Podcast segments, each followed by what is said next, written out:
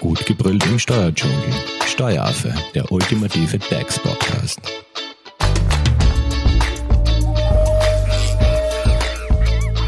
Hallo und herzlich willkommen beim Steueraffen.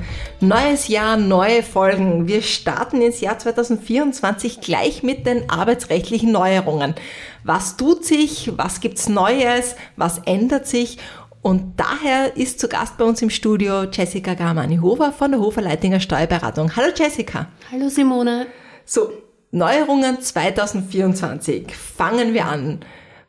Was tut sich im arbeitsrechtlichen Bereich? Genau, also ich habe es ein bisschen so vorbereitet, dass wir quasi von A bis Z sozusagen die Neuerungen durchgehen und da wären wir dann beim ersten Punkt der Altersteilzeit. Da sind die Änderungen, muss man sagen, sehr abrechnungsspezifisch, aber vielleicht trotzdem so ein kurzer Überblick. Ähm, die eine Neuerung betrifft den Sozialversicherungsbeitrag, den der Arbeitgeber für den Arbeitnehmer übernimmt. Und zwar ist es ja bei der Altersteilzeit so, dass der Arbeitgeber die SV-Beiträge auf Basis des ungekürzten Gehalts quasi weiter bezahlen muss.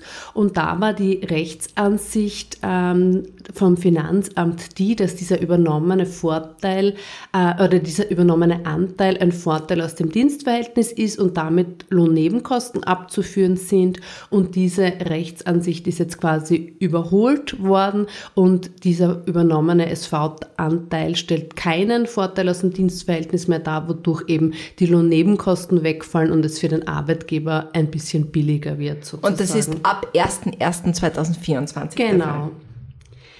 Die zweite Änderung bei der Altersteilzeit ist, dass freiwillige Gehaltserhöhungen die Förderung nicht mehr erhöhen. Früher hat man Gehaltserhöhung an das AMS melden können und hat damit als Arbeitgeber mehr Förderung bekommen. Das gibt's jetzt nicht mehr.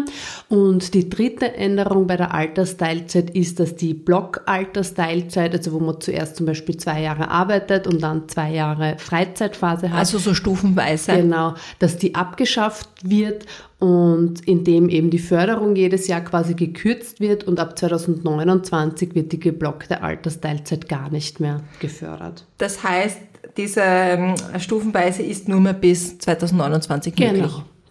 Gut, soweit zum Thema A, Altersteilzeit und Arbeits- und Entgeltsbestätigung Wochengeld. Wir sind beim nächsten Buchstaben mit B. Genau. Was tut sich da? Und damit bei der Betreuungsteilzeit für den Arbeitnehmer. Betreuungsteilzeit kann ein Arbeitnehmer mit seinem Arbeitgeber vereinbaren, wenn er einen nahen Angehörigen eben pflegen möchte. Es ist aber trotzdem eine Vereinbarungssache und da ist jetzt neu, dass der Arbeitgeber, wenn der Mitarbeiter das möchte, das schriftlich begründen muss, warum er eben diese Betreuungsteilzeit quasi nicht gewährt. Und zusätzlich gibt es auch einen Motivkündigungsschutz, das heißt, wird ein Mitarbeiter gekündigt, der so eine Betreuungsteilzeit beantragt hat oder in Anspruch genommen hat, dann kann er vom Arbeitgeber verlangen, dass diese Kündigung begründet wird, weil grundsätzlich braucht man Kündigungen in Österreich ja nicht begründen und ich brauche auch keinen Kündigungsgrund.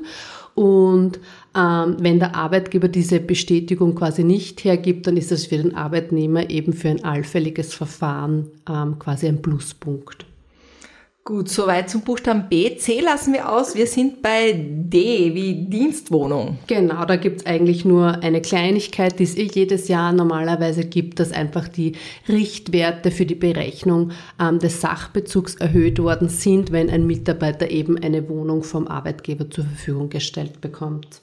Gut, beim Buchstaben E sind wir bei den Elektrofahrzeugen. Ich glaube, da hat sich auch einiges getan, vor allem was das Aufladen anbelangt, oder? Genau, da ist quasi äh, die Regelung vom Vorjahr grundsätzlich gleich und die ist ja, dass der Arbeitgeber dem Mitarbeiter äh, die Aufladekosten für ein firmeneigenes E-Fahrzeug äh, ersetzen kann, wenn der Mitarbeiter eben zu Hause dieses Fahrzeug ladet und da muss man unterscheiden, kann die Ladestation ähm, den Ladewert sozusagen dem Auto zuordnen. Dann ist es ein Wert pro Kilowattstunde und der ist erhöht worden auf 33 Cent. Kann die Ladestation das nicht, dann ist es weiterhin der Pauschalbetrag mit den 30 Euro. Und neu dazugekommen ist, ähm, dass man auch auf andere Art nachweisen kann, wie viel man quasi an Strom sozusagen gedankt hat. Da gibt es jetzt eigene Apps und eben auch diese andere Nachweis sozusagen zulässig ist, damit man eben die 33 Cent in Anspruch nehmen kann. Oder eben diese 30 Euro pro Kalender. Genau, die 30 Euro, die kann man auch dann nehmen, wenn keine Zuordnung ah, äh, okay. möglich ist. Okay. Genau. Wir bleiben beim Buchstaben E und sind bei der Elternkarenz. Was genau. tut sich da? Bei der Elternkarenz hat es eine große Änderung gegeben, muss man sagen. Und zwar ist der gesetzliche Anspruch auf die Elternkarenz von 24 Monaten auf 22 Monate gekürzt worden. Das ist jetzt der grundsätzliche Anspruch, den ein Mitarbeiter sozusagen hat.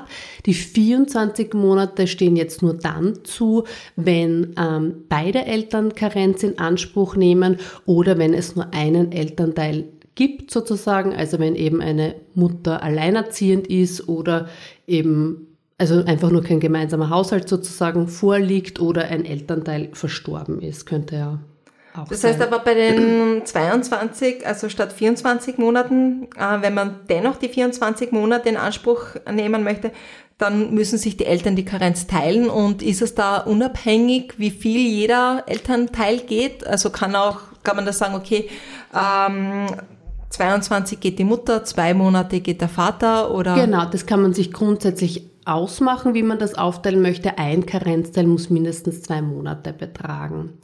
Und ist es so, das ist ja auch bis jetzt so gewesen, dass teilweise Arbeitgeber über 24 Monate hinaus Karenz einem Mitarbeiter gewährt haben, zum Beispiel zweieinhalb Jahre. Und so ähnlich wäre jetzt auch die Beurteilung, dass wenn der Anspruch auf die 24 Monate jetzt nicht gegeben ist, weil eben die Eltern ganz normal zusammen wohnen und sich die Karenz aber quasi nicht teilen und der Arbeitgeber Arbeitgeber genehmigt, aber trotzdem 24 Monate. Dann sind die zusätzlichen zwei Monate eine freiwillige Karenz, was insbesondere dann ähm, die Konsequenz hat, dass der Kündigungs- und Entlassungsschutz eben nicht wie bei der gesetzlichen Karenz quasi äh, besteht.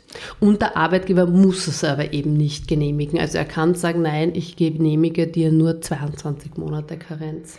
Und wie schaut es jetzt aus? Das heißt aber, man hat auch nur aufs Karenzgeld einen Anspruch für 22 Monate. Na, das Kinderbetreuungsgeld und die Karenz, die sind ja eh auch schon immer ganz unabhängig voneinander zu okay. betrachten. Das ist nämlich ganz wichtig. Da ist es ja oft den Dienstnehmern quasi passiert, dass sie ein Kinderbetreuungsgeld zum Beispiel für zweieinhalb Jahre beantragt haben und dann gedacht haben, sie dürfen auch zweieinhalb Jahre in Karenz gehen. Das stimmt aber nicht. Es gibt ja beispielsweise das einkommensabhängige Kinderbetreuungsgeld für maximal ähm, ein Jahr ähm, und man kann aber ein Jahr Kinderbetreuungsgeld nehmen und trotzdem zwei Jahre zum Beispiel zu Hause bleiben. Also es sind zwei getrennte Ansprüche. Das heißt, diese Kürzung der Grundanspruchsdauer auf die Karenz hat nichts mit dem Kindergeld zu tun. Genau, das ist wirklich der arbeitsrechtliche Anspruch auf Freistellung quasi von meiner Arbeit. Und tut sich im Bereich der Väterkarenz da auch was, wenn wir schon beim Thema Elternkarenz sind?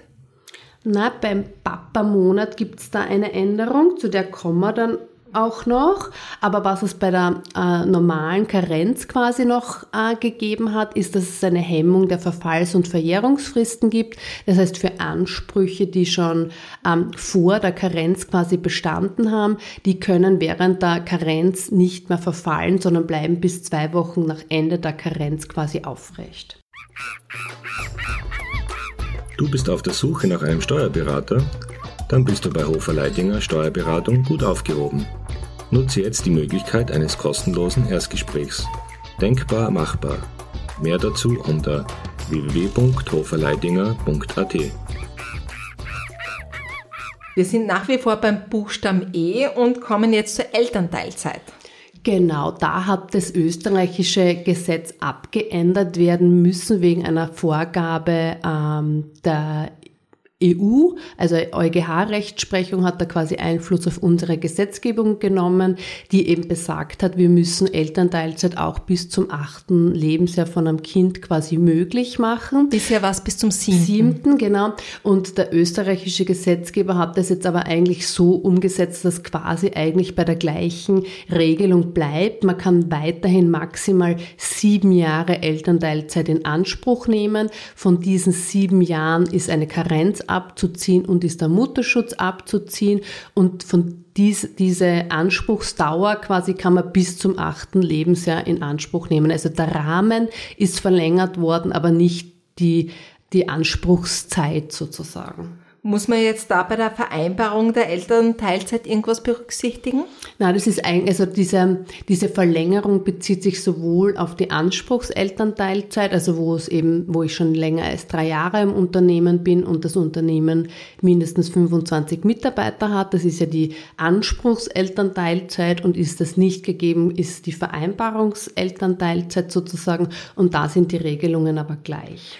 Gut, so viel zur Elternteilzeit. Ähm, auch wenn wir das gerne ausblenden wollen, aber den, beim Epidemiegesetz tut sich ja noch immer was, oder? Genau, da hat es einfach eine ähm, höchstgerichtliche Rechtsprechung jetzt gegeben, die eigentlich kann äh, Einfluss mehr auf das hat, an was wir alle noch denken, an die Absonderungen eben im Zusammenhang mit Corona. Da war es nämlich so, dass Arbeitgeber die Mitarbeiter beschäftigt haben, die im Ausland gewohnt haben, zum Beispiel eben ein Slowener, der ganz normal in Leibniz sozusagen bei irgendeiner Baufirma arbeitet, der ist von Slowenien abgesondert worden, weil er ja in Slowenien wohnt und hat aber einen österreichischen Arbeitgeber und die Behörden haben da Rückerstattungsanträge abgelehnt und haben gesagt, na, sie akzeptieren sozusagen nur österreichische Absonderungsbescheide und das ist jetzt eben entschieden worden, dass das nicht ähm, zulässig quasi ist. Für die Vergangenheit bringt uns das jetzt quasi nichts mehr, weil ja alle äh, Anträge quasi schon ähm, rechtswirksam sind. Also da kann man jetzt keine neuen Anträge mehr einbringen. Für die Zukunft wäre es aber so, dass solche ausländischen Bescheide eben auch anerkannt werden müssen, weil es gibt ja auch Absonderungen wegen anderer Krankheiten. Also derzeit wäre es zum Beispiel wegen Masern zum Beispiel. Gut, dann kommen wir zum nächsten Buchstaben. F wie Familienbonus Plus. Was genau. tut sich da? Da hat sich eine Kleinigkeit geändert und zwar ist durch das Start-up-Förderungsgesetz der Familienbonus ähm, für die volljährigen Kinder von 54 Euro auf 58 Euro ähm, erhöht worden. Für die minderjährigen Kinder bleibt er gleich und der Familienbonus Plus ist ja einfach ein Betrag sozusagen, der von meiner Steuer, die eben berechnet wird, abgezogen wird. Auch bei der Familienhospizkarenz äh, hat sich ja was getan. Also vielleicht genau. wollen wir das noch ganz kurz zum Thema Karenz ergänzen. Ja, da ist eben eine Kleinigkeit. Da war es eben so, dass wenn man immer Familienhospiz für ein minderjähriges Kind in Anspruch nehmen wollte, ein gemeinsamer Haushalt vorliegen hat müssen. Und diese Voraussetzungen hat man jetzt ähm, eben gestrichen. Das heißt, man kann so eine Familienhospizkarenz eben, damit man ein schwerkrankes Kind pflegen kann, auch dann in Anspruch nehmen, wenn man mit dem Kind nicht im gemeinsamen Haushalt wohnt. Und dazu passt vielleicht auch ganz kurz der Familienzeitbonus, der eben für den Papamonat zusteht. Ähm, der ist verdoppelt worden und beträgt heuer 52 Euro. Pro Monat? Genau, Entschuldige, pro Monat. Und dann sind wir schon bei G wie Geringfügigkeitsgrenze 2024, weil die ändert sich ja auch quasi jährlich. Genau, die ändert sich auch jährlich und die beträgt heuer 518,44 Euro, also eigentlich schon gar nicht so wenig, wenn man sich eben vorstellt, dass das jetzt ein Betrag ist, den ich beispielsweise eben zu meinem Arbeitslosengeld oder eben auch zu meiner Karenz jedenfalls dazu verdienen darf. Beziehungsweise beim Studium ist es ja auch viele genau. Arbeiten, ja, während dem Studium geringfügig. Genau. Und gibt es jetzt noch sowas wie diese tägliche Geringfügigkeitsgrenze? Die hat es ja auch einmal gegeben. Genau, na, die gibt es nicht mehr. Ähm, was es aber nach wie vor gibt, die Grenze für die Dienstgeberabgabe, die, die ist immer das eineinhalbfache von der Geringfügigkeitsgrenze und die beträgt heuer 777,66 Euro, ähm, ab der eben die Abgaben für den Dienstgeber viel höher sind und diese Abgabe ist auch erhöht worden. Also die war letztes Jahr noch bei 16,4 Prozent und ist heuer auf 19,4 Prozent angehoben worden. Also diese ähm, man sagt ja oft, geringfügige Dienste sind für den Arbeitgeber so viel billiger. Das stimmt, hat eigentlich nie gestimmt und heuer eben, muss man jetzt sagen, mit den fast 20 Prozent Abgabe ist es fast schon gleich wie ein normaler Mitarbeiter. Wie ein normales Teilzeitdienstverhältnis. Genau. Gut, dann sind wir mit dem ersten Teil zum Thema Neuerungen von A bis Z im Jahr 2024 durch. Im Teil 2 wartet der Hinweisgeberschutz auf uns. Da starten wir mit dem Buchstaben H. Jessica, wenn es jetzt zu dem äh, ersten Part Fragen gibt, wie kann man dich erreichen? Am besten per E-Mail unter graz.hoferleitinger.at. Perfekt. Und ihr könnt eure Fragen natürlich auch über unsere Social Media Kanäle stellen. Und wir würden uns sehr freuen, wenn ihr uns eine Bewertung da lasst. Also am besten alle Sterne, alle Punkte anklicken, wenn euch der Steueraffe gefällt. Dankeschön fürs Zuhören und einen guten Start ins neue Jahr. Tschüss. Tschüss. Das war Steueraffe wenn ihr noch Fragen, Wünsche oder Anregungen habt, nutzt die Social Media Kanäle. Den Steueraffen findet ihr auf Facebook und auf Instagram. Hinterlasst einfach ein Like oder einen Kommentar. Und wenn ihr keine Podcast-Folge mehr verpassen wollt, dann abonniert den Steueraffen in eurer favorisierten Podcast-App. Weitere Infos findet ihr auch unter www.steueraffe.at. Vielen Dank fürs Zuhören, bis zum nächsten Mal, wenn es wieder heißt, gut gebrüllt im Steuerdschungel.